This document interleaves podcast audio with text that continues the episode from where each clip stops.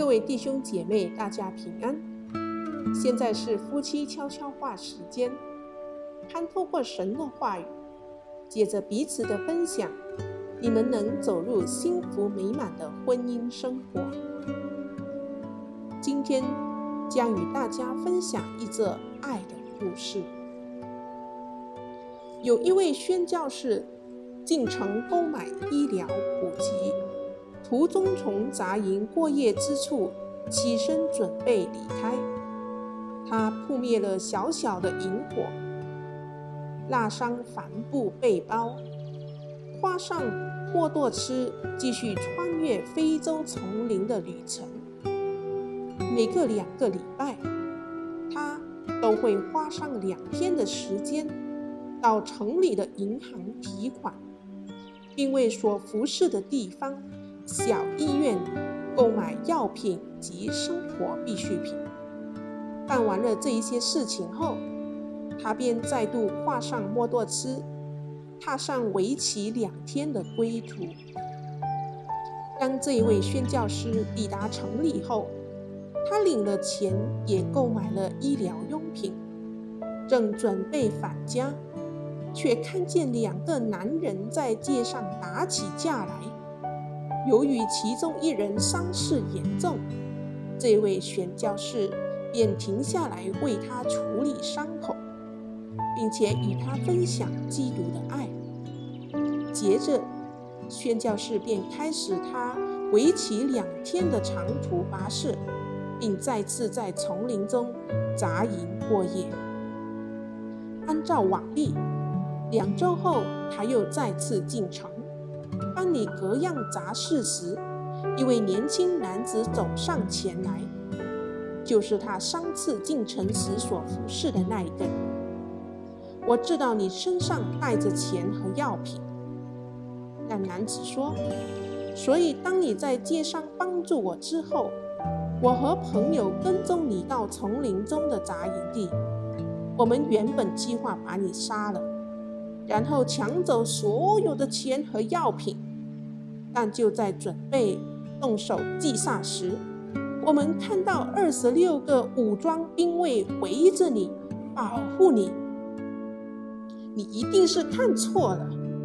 宣教士说：“我那晚孤身一人在丛林中过夜，没有卫兵或任何人和我在一起啊。”但是现身。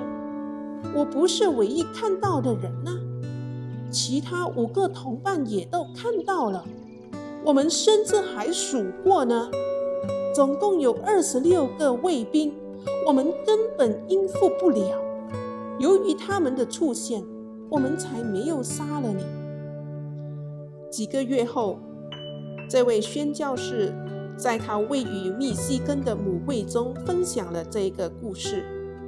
分享时，听众中一位男士站起来打断他，问他这起丛林事件发生的确切时间。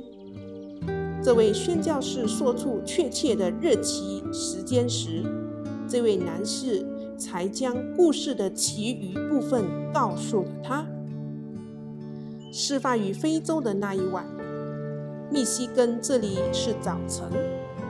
那时我在高尔夫球场上正要推球入洞，但那一刻，我却感到一股强烈的力量催促着我为你祷告。这股力量如此之强，我因此离开高尔夫球场，并且打电话给教会的一些弟兄。就在这个会堂，我们聚集在一起为你祷告。那一天和我一起祷告的弟兄，可以都站起来吗？这位宣教士忙于数人数，完全没有注意到这些弟兄是谁。他终于数完了最后一位，总共二十六位，正是那些挫败的透析子所看到的武装卫兵数目。你是否觉得？自己有时陷入了生活的忙碌之中，以至于忘记或者延后了祷告的时间呢？我确信故事中的宣教士必定很感谢他的会众，因为他们认真看待那一股催促他们祷告的力量。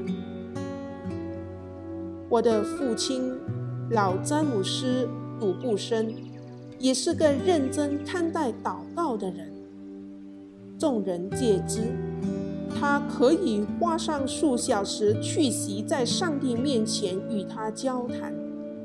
依他的要求，他的墓碑上刻着“他是祷告者”这几个字。透过他的榜样以及上帝的回应，我得以亲身体验到祷告的力量与权柄。在未来这一周，我们将会更仔细地探讨这个大好的机会。